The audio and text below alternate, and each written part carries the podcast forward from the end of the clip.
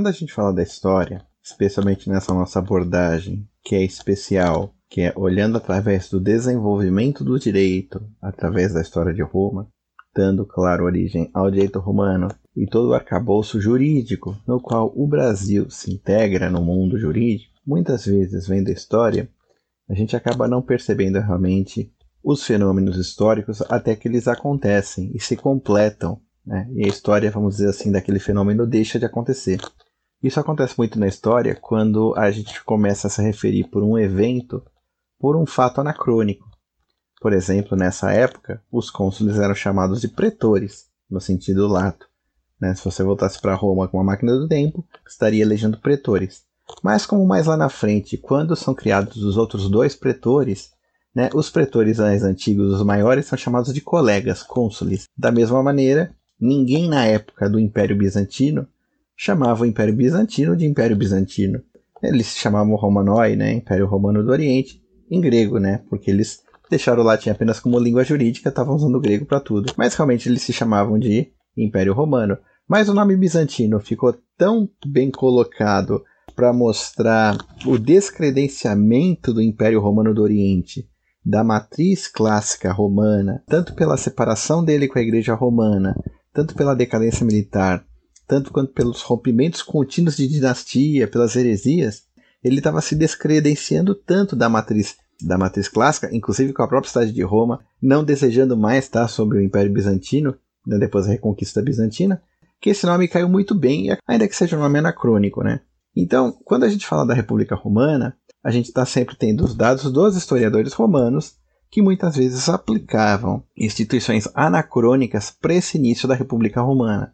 Por quê? Porque em 390 Roma é destruída pelos gauleses, né? Só fica o Capitólio resistindo aos gauleses, né? O resto é queimado e se perde muita coisa, né? muitos são mortos. Então, os historiadores romanos eles têm que recriar. Né? Então, muitas das instituições da República Romana desenvolvidas, que estão já em decadência no Império, elas são enxertadas logo no início da República ou mesmo na monarquia. Então, realmente, a gente não sabe dizer até que ponto essas instituições estavam lá ou não né? São recriações, muitas vezes anacronismos. Porém, isso não é problema se uma instituição foi criada no século V a.C. ou no século III a.C., porque ela estava realmente no período histórico e realmente ela transbordou para o direito e transbordou para a nossa concepção política hoje em dia. Particularmente porque a concepção política da República Romana, fertilizada pela teoria política de dois gregos formidáveis que foram Platão e Aristóteles, são realmente a base do direito moderno e do direito administrativo e da organização do Estado moderno. Lembrando daquele bom e velho trinômio do professor Miguel Reale, o direito é fato, valor e norma. Fato acontece no mundo. Norma são as leis. E o valor? Valor é aquilo que o fato é julgado e aquilo que inspira a norma. É por isso que o direito sempre muda quando muda a sociedade, porque mudam os valores. Então, muitas vezes as leis perdem a efetividade porque elas não refletem mais o valor né, da época. E é uma briga por correntes políticas por mudar os valores. Né? Muitas vezes uma certa corrente política ela tenta pela jurisprudência colocar um valor porque ela sabe que ela não vai ter força na sociedade para transformar aquele valor em lei no poder legislativo. Enfim, ah, o episódio de hoje é para falar sobre a comitia curiata. Havia quatro grandes sistemas de comitia. Por comitia, a raiz com, comum, comunidade, coleguismo, companheirismo, né? A raiz comitia a gente traduzia como assembleia. É curioso você usar assembleia em grego, vira eclésia. E eclésia já tem outro sentido, assim, de igreja, né? Mas a assembleia popular. Por quê? Antigamente, né, na antiguidade, eram cidades-estado. Então o povo conseguia votar diretamente. Hoje em dia não, o povo se vota através de representantes, né, deputados e senadores, né. Naquela época o senador era bem diferente de hoje em dia, o senador não era eleito, o senador era, era, um, era um político sênior, participava do corpo consultivo do Senado, mas o povo votava diretamente. Quatro grandes assembleias populares havia Roma, na Roma Antiga, né, na República Romana, e algumas foram até o Império. A Comitia Curiata, a Comitia Centuriata, a comitia populi tributa e a comitia plebis, tecnicamente plebis tributa. A comitia curiata, comício das cúrias, né? Comício foi outra palavra também que mudou o sentido, né? Hoje em dia comício Acho que nem tem mais comício hoje em dia. É, comício hoje em dia é uma reunião política de apoio a um candidato, frequentemente com espetáculos e demonstrações de proeza retórica dele, né? Mas é, uma antiga era, era a eleição, a votação da Assembleia, né? Tanto servia para passar leis quanto para eleger candidatos. É, talvez daí o nome comício hoje em dia para reunião popular, né? Hoje em dia as eleições não são feitas de comícios. Comício das cúrias, né? Comitia curiata. A comitia curiata era arcaica, ela entra em decadência, né? Mas a gente vai falar dela aqui agora. A comitia centuriata, que era importante porque a comitia centuriata, centúrias, né? O comício das centúrias, era uma reunião estritamente militar do exército romano e que realmente elegia os cônsules e pretores. A comitia tributa, que era uma reunião do povo de Roma, separado por tribos, ou seja, povo de Roma separado por, vamos dizer assim, distritos eleitorais, né? Enquanto você na centúria você dividia de maneira censitária, né, por qualidade de armas, então os patrícios entravam na centúria de cavaleiros, depois a classe média enriquecida na ordem dos cavaleiros, a ordem equestre, e os plebeus entravam na infantaria, e os proletários, os plebeus realmente que tinham muito pouco, ficavam lá nas últimas centúrias da infantaria, né? E finalmente você tinha também a comitia plebis, né? Plebiscito, comício das tribos plebeias, né? Que no final engoliu a comitia tributa, porque praticamente Roma inteira foi composta de plebe, a plebe superava os patrícios, né? Então, tanto faz votar na comitia tributa quanto na comitia plebis, porque os patrícios não iam ter chance de votar, chance de mudar nenhuma votação. Então, assim, você tem que na história de Roma, a comitia curiata foi substituída pela comitia centuriata e a comitia plebis substituiu a comitia tributa, né? A comitia dos, da plebe substituiu o comício das tribos e o comício da centúria substituiu o comício das cúrias. Voltando, o que era o comício das cúrias? A cúria era uma organização de uma sociedade aristocrática que era a reunião das gentes, né? Gentes é o plural de gens, das grandes famílias aristocráticas. Então a comitia curiata ela não era apenas uma organização política, era uma organização religiosa, né? Era um mini-estado. Se a gente fala que a gens era um mini-estado, a cúria era uma confederação de gens e o Estado era a confederação das cúrias. Já disse Aristóteles, o Estado nasce das famílias, né? Nasce das famílias pela agregação das cúrias e as cúrias agregadas no Estado. E era assim que era dividido o Estado romano primitivo na época da monarquia. Porém, na época da monarquia, no final da monarquia, com o rei Sérvio Túlio, já tivemos uma aula aqui sobre ele, ele faz as reformas que ele cria a comitia centuriata. E a comitia centuriata tira realmente o poder da comitia curiata. O que, que era o grande papel da comitia curiata? Seja na eleição de um rei, porque Roma, Roma era tão republicana que se elegia rei, seja na eleição de um rei, seja na eleição de um cônsul, naquela época chamado pretor, a comitia curiata passava o que chamava de lex curiata de império. Ela era que, escolhendo o mandatário, passava para ele o império. Né?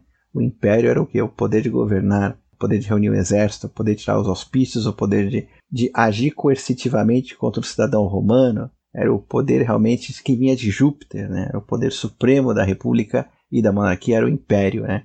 Tanto é que quando Roma se tornou uma monarquia de novo, se chama de Império Romano. Mas o Império Romano, no sentido jurídico, é o território que Roma comanda, né? Imperar, dar ordens, né? Então, a lex curiata de império era, vamos dizer assim, a forma com que se escolhia o governante e se passava a ele o poder supremo. Conforme a comitia centuriata passou a escolher reis e cônsules, reis praticamente, acho que só teve um episódio para escolher, que foi o Tarquínio, que foi mais um golpe de Estado, praticamente não escolheu o rei, mas a comitia centuriata escolheu os cônsules, né? Conforme a comitia centuriata escolheu os cônsules, a Lex Curiata de Império, passada pela comitia Curiata, tornou basicamente um resquício da antiguidade, porque, obviamente, os paterfamilias, né, os chefes da gens, não se reuniam mais na comitia Curiata e passavam realmente a mandar litores, representantes de maneira religiosa para passar a lex curiata de império, em, entre aspas, né, ratificar, escolher, na verdade escolher ratificando a escolha do povo na comitia centuriata. É muito difícil discutir qual era a participação do povo na comitia curiata. As comítias se reuniam é, pelos paterfamilias, não sabe direito até que ponto votava-se ou não. Muitas instituições da centuriata e da curiata se confundem, era uma época muito arcaica, né? Mas basicamente era o que? Era uma assembleia de guerra, né? Era uma assembleia de guerra de uma sociedade aristocrática que havia clãs guerreiros. Roma ela tinha essa aristocracia guerreira que foi para a república e essa aristocracia guerreira. Quais eram os valores da aristocracia guerreira? Temperança, legalidade, gravidade, amor à pátria, não desistir coragem, sobretudo coragem. Uma classe guerreira, né, uma casta guerreira, ela sempre tem como fundamento o valor pessoal, a coragem. Então, a sociedade romana era muito inspirada na coragem. Roma não foi a melhor organização militar do mundo, mas Roma foi a que mais teve coragem e Roma foi a que mais absorvia as derrotas, né? Você vê, Esparta era tido como o melhor exército do mundo antigo. A primeira derrota de Esparta, que foi a Batalha de Leuctra, o Império Espartano acabou, né? Foi um choque. Já Roma, a gente vê desastre em cima de desastre, catástrofe em cima de catástrofe, perdendo exércitos, perdendo milhares de homens. Nós vemos agora, realmente, as guerras contra os Volscos na época de Coriolano indo mal, agora a guerra contra Veios, a catástrofe da Batalha de Cremera e Roma sempre dando a volta por cima. Novas catástrofes esperariam os romanos. Você tem o saque de Roma pelos gauleses na Batalha do Alia, você ia ter as forcas caldinas, a destruição dos romanos pelos samitas. Você teve agora a Batalha de Cremera, né, a destruição dos Fábios e os cônsules agindo, passando vergonha em campo de batalha. Você vai ter na Primeira Guerra Púnica derrotas, especialmente em batalhas navais terríveis, a derrota do Atílio Régulo, que ele tenta invadir a África. A Segunda Guerra Púnica é uma carnificina. Né? Você tem a, três derrotas seguidas, as piores derrotas que os romanos já passaram. Batalha de Trébia, Batalha do Lago Trasimene e a Batalha de Canas. Essa foi a pior derrota que os romanos já passaram. E segue, entendeu? Segue. A história de Roma vai com derrota. Império, derrota da floresta de Teutoburgo. Final do Império, derrota da Batalha de Adrianópolis. 410, o saque de Roma, mas aí já, o negócio já estava tão feio que o Império Romano já estava para cair mesmo, né? O Império Bizantino ia seguindo, tendo as suas grandes derrotas na história também, né? A derrota final. Mas Roma dava sempre a volta por cima, né? Pelo menos na época estava subindo. Então, por quê? Essa sociedade aristocrática tinha esse valor de tenacidade, amor à pátria e coragem, típico realmente de um clã guerreiro ligado por sangue. Então a Comitia Curiata era expressão política desses clãs guerreiros, né, no início da República e da monarquia que antecedeu. Por que, que nós estamos falando da Comitia Curiata agora? Porque nos episódios passados nós vimos o desastre que foi a Batalha de Cremera, né? a derrota do exército dos 300 Fábio. Recapitulando, para quem está começando agora, os Fábio, como clã, como gente muito forte, já vinha de 10 consulados, ele decidiu a seu próprio cargo e a sua própria finança, como um clã guerreiro que era a família Fábia, mover guerra contra os etruscos e montar um exército composto de Fábios e seus clientes entraram no território etrusco para ajudar o exército consular que vinha atrás, porque afinal de contas o exército legal mesmo era o exército do cônsul, né? Mas os Fábios, usando essa prerrogativa de família aristocrática guerreira, invadem o território etrusco e os etruscos montam uma armadilha para eles e dizimam os sábios, derrotam, né? provando realmente que um clã guerreiro não se comparava a uma cidade-estado, já que a grande inimiga de Roma nessa época era a cidade etrusca de Veios, que ficava ali praticamente do outro lado do rio Tibre, né? Roma e Veios, ou iam matar ou iam morrer as duas, né? A primeira grande destruição completa e total que Roma, que Roma enfrenta em uma cidade inimiga é Veios, né? E o desastre dos Fábio mostrou realmente que o sistema de clãs guerreiros não conseguiria mais, naquele mundo, sobreviver. Né? Um clã muito forte de Roma não conseguiu derrotar uma cidade-estado. A única maneira realmente de ter chance militar era realmente na estrutura do Estado, era na estrutura da cidade-estado.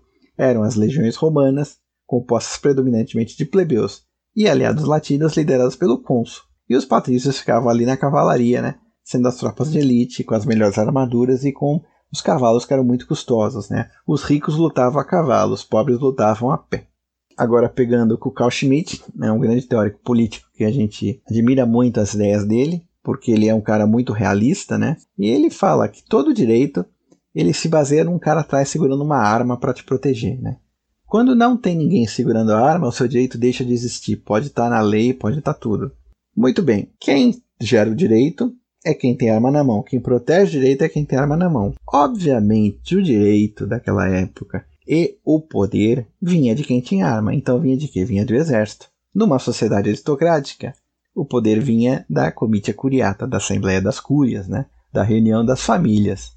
Porém, como Roma queria crescer, a sociedade guerreira, só de aristocratas, como era Esparta, não conseguia criar um império não conseguia criar um império. Quando Esparta criou o um império vencendo a guerra do Peloponeso, ela se destruiu, porque ela não tinha estrutura. Mas Roma, muito antes, ela começou a absorver elementos fora da cidade aristocrática, que os plebeus. E os plebeus compunham a grosso do exército. Muito bem, quem tem a arma tem o direito.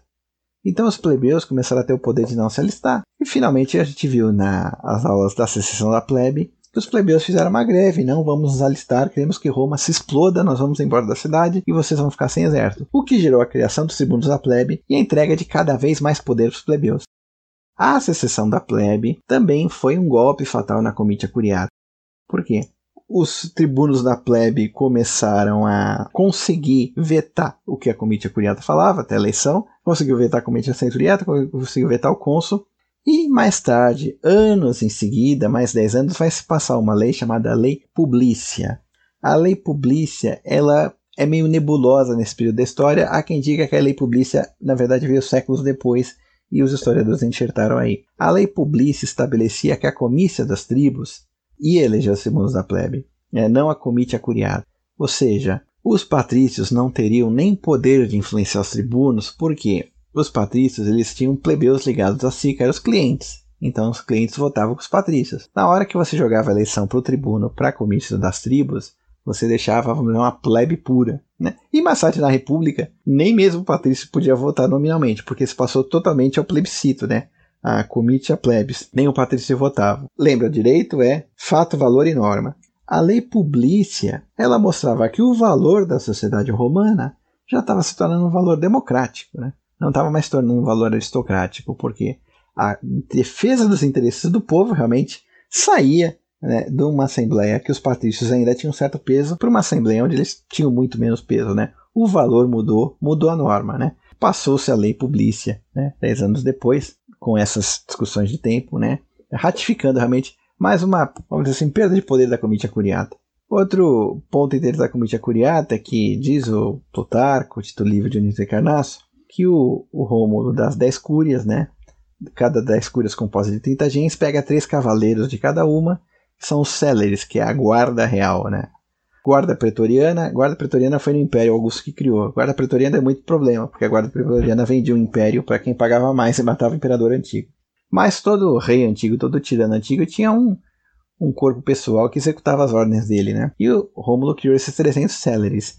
E o pessoal comenta, mas 300 céleres então era a comitia curiata, porque era um de cada cúria. E ele pegou também 300 senadores. Os céleres eram os senadores, né? Não se consegue distinguir o Senado romano da comitia curiata nesses períodos iniciais. Claro que você pensa, os céleres eram homens em idade de armas, né? Os senado, senadores são senes, então poderia tentar discutir aqui se os senadores eram os céleres seniors, né? Que já se tornaram paterfamílias que entravam no Senado também, né? Bom, até que ponto os céleres do Rômulo, a comitia curiata e o Senado no período arcaico se intercambiavam era difícil dizer, né? Porque lembra que o Senado também tinha uma coisa interessante, né? O Senado havia os conscritos. Os senadores de berço, de sangue de família, eram os padres. Tive isso na aula do Senado, né? Os senadores que eram simplesmente chamados para votar eram os conscritos, eram os plebeus. Por isso que o Senado era composto pelos padres, né, pelos pais e os conscritos. Até que finalmente a locução perdeu-se e era padres conscritos. Padres conscritos, né, os padres e os conscritos, os paterfamílias e os plebeus enriquecidos de prestígio não tinham palavra no Senado, mas tinham poder de voto. Né? Você vê, tudo está muito nebuloso. O que eu quero deixar aqui é o seguinte: era uma sociedade aristocrática com valores guerreiros que começou a monarquia e a República Romana. Isso também aconteceu na Grécia e essa sociedade aristocrática perdeu o poder na Grécia. Mas, como diz o Coulange, em Roma a aristocracia perdeu o poder de maneira negociada. Né? A aristocracia perdeu o poder cedendo para a plebe e trazendo a plebe para si. Na Grécia houve revoluções mesmo e muitos aristocratas perderam o poder de maneira violenta. Foi passadas leis realmente que, as leis de Solon, né, que tiraram realmente o poder dos aristocratas numa vitória política. Em Roma não, em Roma foi um acordo. Porque o aristocrata ele cedia poder político para a plebe, deixava a República Romana menos aristocrática e mais democrática, porém o aristocrata ele ganhava soldados, né? ele ganhava império, né? ele virava cônsul, liderava o exército, derrotava o inimigo, triunfava trazia terras para si, enriquecia a família, né? segue o ciclo, enxágue e lave de novo. Né? De novo, traz os plebeus para dentro, cria um exército grande, vence, triunfa, se enche de glória, terras, mais riqueza, família, mais prestígio, mais cargos na república, ganha de novo, guerra, vitória, e assim vai, né? É, a aristocracia romana, vamos dizer assim, ela perdeu a Batalha da História perdeu, mas perdeu de maneira administrada, né? ela perdeu se enchendo de glória. E essa foi realmente uma das causas da criação desse Império Romano tão grande. Enfim, lembrando que discutir sobre a Comitia Curiata, nós estamos colocando ela agora no final da história dela, né? Quando ela realmente perde o prestígio, porque ela está perdendo prestígio e houve uma catástrofe realmente pública que foi a derrota da família Fábia, do clã guerreiro na Batalha de Cremera, e acho que esse é o ponto certo que a gente vê a Comitia Curiata saindo da história como, como estrutura de política, se tornando meramente uma estrutura cerimonial religiosa, porque afinal de contas era o direito antigo, e o direito antigo era baseado na religião, né? Os deuses, os deuses procuravam, comitia curiata, os litores e os paterfamilias para os sacrifícios, procuravam o rei de Roma, então criaram o cargo Rex Sacrorum, né, rei de sacrifícios. E os deuses eram muito conservadores, muito reacionários, né? enfim, a estrutura não era perdida, né? Nunca se falou, acabe-se a comitia curiata porque ela não funciona mais. Só no Império realmente que se acabou com a comitia mesmo, né? Mas já estava muito avançado, na época do Nerva praticamente. Mas a comitia curiata continuou. E a comitia curiata, ela tem uma parte interessante que ela não perdeu poder, que ela continuava como uma instância quase que judiciária do direito de família, né? Adoções eram ratificadas pela comitia curiata, Pontifex Máximo intervia. Então, no direito de família, né, como resquício desse direito aristocrático das famílias e da gens, a comitia curiata continuava tendo o papel dela. Que é assim, a sociedade romana era conservadora, né? Era uma conservadora ilustrada, era uma conservadora que sabia que você não podia ir contra os valores da sociedade que mudavam. E ela sabia implantar esses valores na norma, né? É, é impossível realmente ser um conservador real, porque afinal de contas nós sempre somos homens do nosso tempo. E da mesma maneira, um romano que está vivendo essa época da Batalha de Cremera, ele já tinha um valor diferente de um romano que viveu a proclamação da República, ou de um romano que viveu a plantação da comitia centuriata do Sérvio Túlio, ou um romano que viveu a guerra contra a Alba Longa, produto do Hostílio, e de um romano que viveu realmente sobre a época de Rômulo e a fundação de Roma e o rápido das Sabinas. Então, assim, os valores estão mudando e, consequentemente, o direito está mudando, né? Os valores mudam primeiro e o direito segue atrás, positivando, né? Então é isso que a gente tem a dizer sobre a comitia curiata e realmente esse, esse marco histórico na mudança administrativa da Constituição da República Romana.